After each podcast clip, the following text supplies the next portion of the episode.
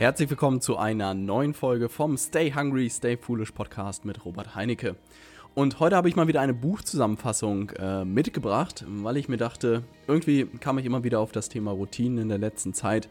Und da führt kein Weg an dem Buch vorbei, Die Macht der Gewohnheit von Charles Duhigg.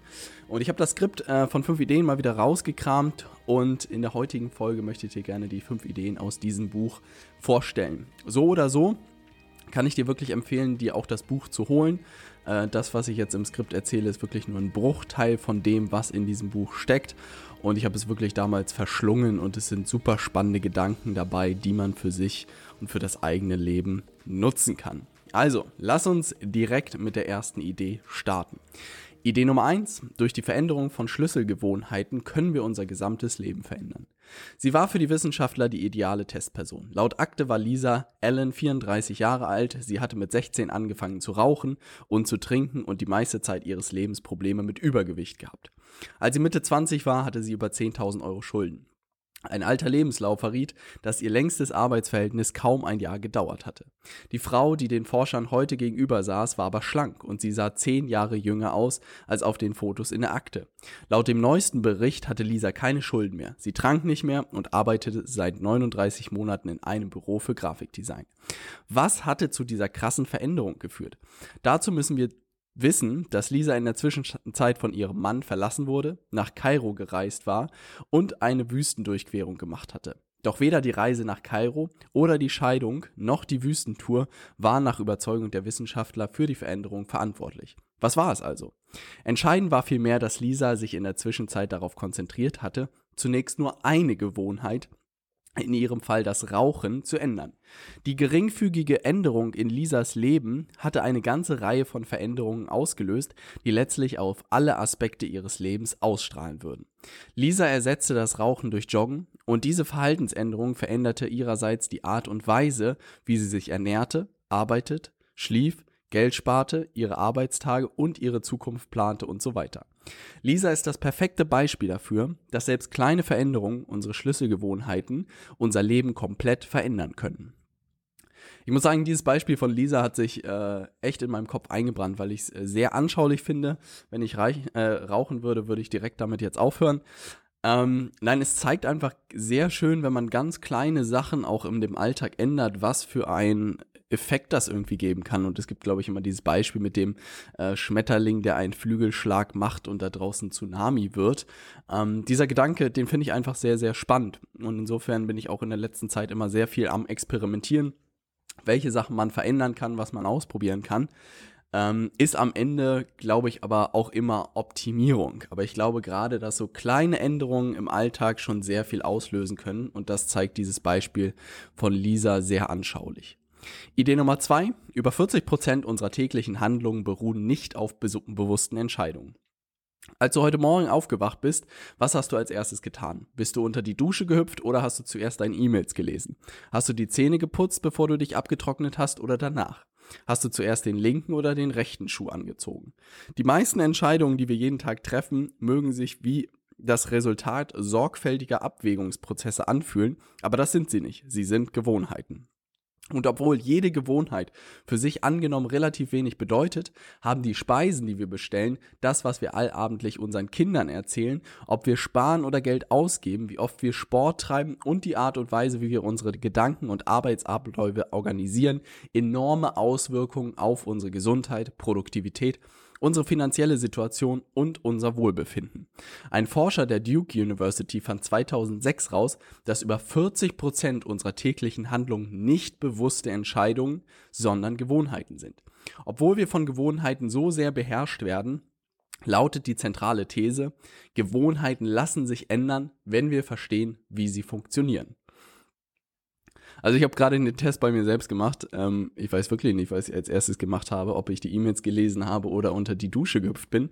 Und den Schuhen kann ich erst recht nicht beantworten. Und ich glaube wirklich, dass da so sehr viel drin steckt bei dem Thema Routinen und Gewohnheiten, weil jeder Tag hat 24 Stunden und trotzdem führen die Menschen ganz unterschiedliche Leben. Und das kann ja nur darauf zurückzuführen sein, dass die Tage einfach ganz anders aussehen und die äh, Dinge, die die Leute treiben. Und das ist einfach sehr spannend, dass man Gewohnheiten auch, wie wir in den nächsten Ideen sehen werden, ändern kann. und dass, wenn man nur ein paar Gewohnheiten ändert, plötzlich das Leben langfristig ganz anders aussehen kann. Idee Nummer drei: Gewohnheitsschleifen entstehen, um das Gehirn zu entlasten.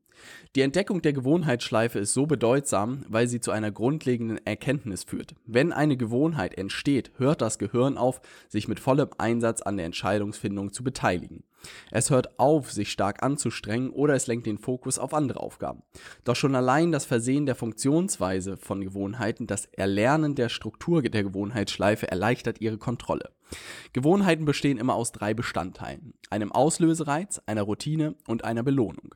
Ein sehr gutes Beispiel dafür ist die Fahrt einer Familie zu McDonald's, nachdem sie mit den Kindern den ganzen Tag unterwegs gewesen sind. Der Auslösereiz ist dabei der Hunger der Kinder und die Vorbeifahrt an McDonald's. Die Routine ist das Essen bei McDonald's und die Belohnung sind die freigesetzten Glücksgefühle nach dem Verzehr der Mahlzeit.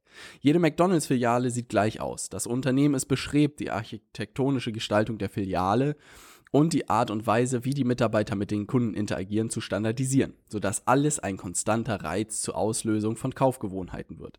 Die Produkte sind eigentlich so gestaltet, dass sie sofort Belohnungen erzeugen. Die Pommes zum Beispiel sind so aufbereitet, dass sie in dem Moment, wo die Zunge des Verbrauchers berühren, so äh, zu zerfallen beginnen, um so schnell wie möglich einen Schub von Salz und Fett freizusetzen, der die Lustzentren im Gehirn aktiviert und das Gehirn veranlasst, dieses Muster abzuspeichern.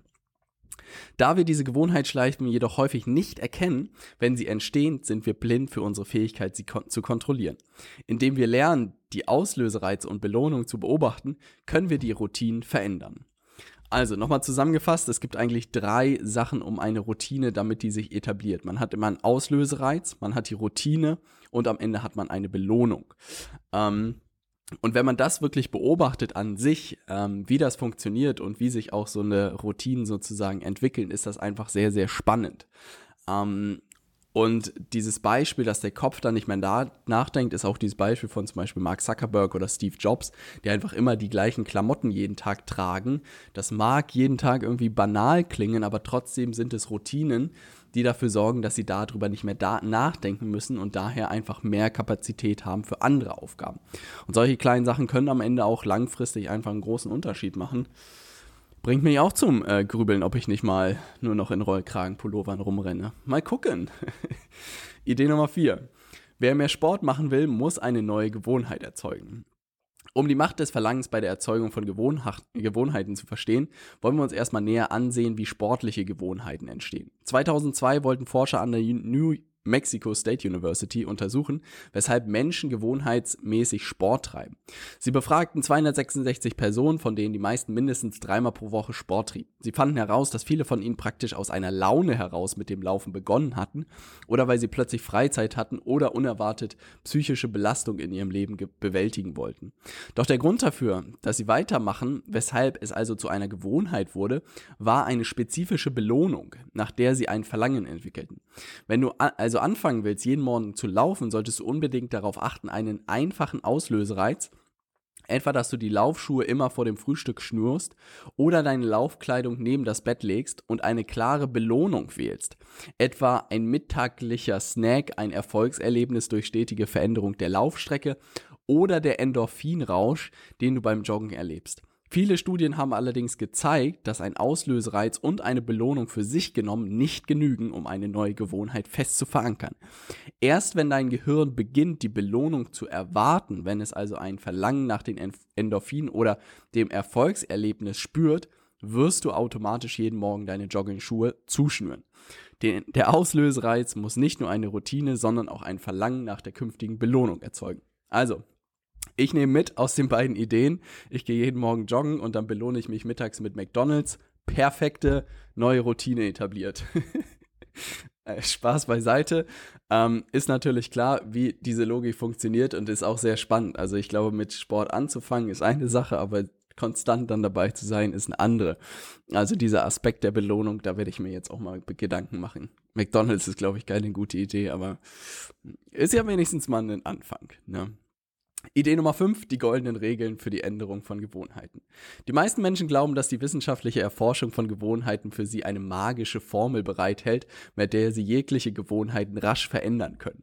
Wenn es nur so einfach wäre. Nicht etwa, dass es keine Formel gäbe, die Schwierigkeit besteht darin, dass es eben nicht nur eine Formel für Verhaltensänderungen gibt, es gibt tausende. Daher kann dieses Buch kein Rezept anbieten, vielmehr ein Rahmenmodell für das Verständnis der Funktionsweise von Gewohnheiten und einen Leitfaden für das Erproben neuer Verhaltensweisen. Die grundlegenden Schritte sind die Routine identifizieren, mit Belohnungen experimentieren, den Auslöser isolieren, einen Plan aufstellen. Schritt 1. Die Routine identifizieren. Um die eigenen Gewohnheiten zu verstehen, müssen wir die Bestandteile unserer Gewohnheitsschleife erkennen. Sobald wir die Gewohnheitsschleife einer bestimmten Verhaltensweise erkannt haben, können wir nach Wegen suchen, um alte Laster durch neue Routinen zu ersetzen. Schritt 2. Mit Belohnungen experimentieren. Indem wir mit verschiedenen Belohnungen experimentieren, können wir herausfinden, wonach es uns wirklich verlangt, was unerlässlich ist, wenn wir unsere Gewohnheit verändern wollen. Schritt 3. Den Auslöser isolieren. Experimente haben gezeigt, dass fast alle gewöhnlichen Auslösereize in eine von fünf Kategorien fallen. Standort, Uhrzeit, emotionaler Zustand, andere Menschen, unmittelbar vorangehende Handlung. Schritt 4 einen Plan aufstellen. Sobald wir die Gewohnheitsschleife ergründet haben, können wir damit anfangen, das Verhalten zu ändern. Wir können zu einer anderen Routine wechseln, indem wir für den Fall, dass der Auslöser auftritt, einen Plan erstellen und ein Verlangen wählen, das uns die Belohnung verschafft, nach der es uns verlangt. Natürlich lassen sich nicht alle Gewohnheiten so leicht ändern. Aber dieses Rahmenmodell ist ein guter Anfang. Sobald wir wissen, wie eine Gewohnheit funktioniert, sobald wir den Auslöser, die Routine und die Belohnung identifiziert haben, sind wir nicht mehr dieser Routine ausgeliefert. Also, ich hoffe, also ich glaube, man muss die Folge zweimal hören, um zu verstehen, was ich da erzählt habe. Äh, man kann sich das YouTube-Video auch nochmal dazu angucken, die Macht der Gewohnheit von Charles Duhigg. Ähm, ich fand das Buch unglaublich spannend, dieser Gedanken der Gewohnheiten und Routinen und die auch wirklich identifizieren zu können bei sich selbst, wann man welche Sachen macht. Und da einfach mal zu experimentieren, ob man da Sachen ändern kann, ist einfach sehr, sehr spannend. Weil jeden Tag ist man wieder sozusagen darauf angewiesen und vieles macht man wirklich unbewusst. Wir haben gelernt, 40 Prozent der Sachen, die wir jeden Tag tun, geschehen unbewusst. Und ich glaube, wenn man die bewusst macht, ist schon mal was ganz anderes. Ähm, das soll es für den inhaltlichen Teil dieser Folge gewesen sein. Ansonsten möchte ich noch ein großes Kompliment an Norman Glaser an dieser Folge aussprechen, der mich in der letzten Woche oder in der letzten Folge dazu gebracht hat, in dem Interview ein Vision Board mit meiner Freundin zu erstellen. Und das ist wirklich eine unglaubliche Freundin. Also wenn du äh, eine unglaubliche Freude und eine sehr, sehr coole Übung. Also wirklich sich gemeinsam mal hinzusetzen und zu überlegen, wo man langfristig hin will. Also wenn du eine Freundin hast, schnapp sie dir und äh, googelt einfach mal oder sammelt einfach mal gemeinsam eine Liste von Dingen, die ihr in ihr, eurem Leben machen wollt. Und dann googelt euch da Bilder dazu und ich werde das jetzt sauber ausdrucken und äh, bei mir zu Hause in die Wohnung tackern und dann habe ich immer vor Augen, wo wir langfristig hinwollen. Wenn du keine Freundin hast, dann schnapp dir irgendeine. Die Übung macht so oder so Spaß. Ne? Ähm, nee, Spaß beiseite, muss ich wirklich sagen, war sehr beeindruckend und hat uns beiden auch nochmal extrem geholfen zu überlegen, wo man langfristig hin möchte und auch zu überlegen, wer man einfach am Ende dafür sein muss. Also wenn man sich gewisse Ziele setzt im Leben und auch ähm, irgendwo, irgendwo hin will, dann weiß man heute einfach schon, was man dafür tun muss, was man dafür leisten muss, wie man dafür sein muss. Und das ist einfach äh, sehr, sehr spannend. Also kann ich dir nur ans Herz legen, diese Übung auch mal zu machen. Das soll es für die heutige Folge gewesen sein. Wir hören uns in der nächsten Woche. Ich freue mich drauf. Äh, wie gewohnt würde ich mich freuen, wenn du mir eine Bewertung bei iTunes hinterlässt. Dauert gefühlt eine Minute, aber bedeutet mir sehr, sehr viel. Also einfach mal auf iTunes gehen, eine kurze Bewertung dalassen und dann freue ich mich sehr darüber. Und wenn du Glück hast, landest du sogar auf meiner Internetseite mit deiner Bewerbung, dann hast du aber schon alles richtig gemacht. Na? Ne? Ich wünsche dir eine erfolgreiche Woche und wir hören uns in der nächsten Folge. Stay hungry, stay foolish, dein Robert.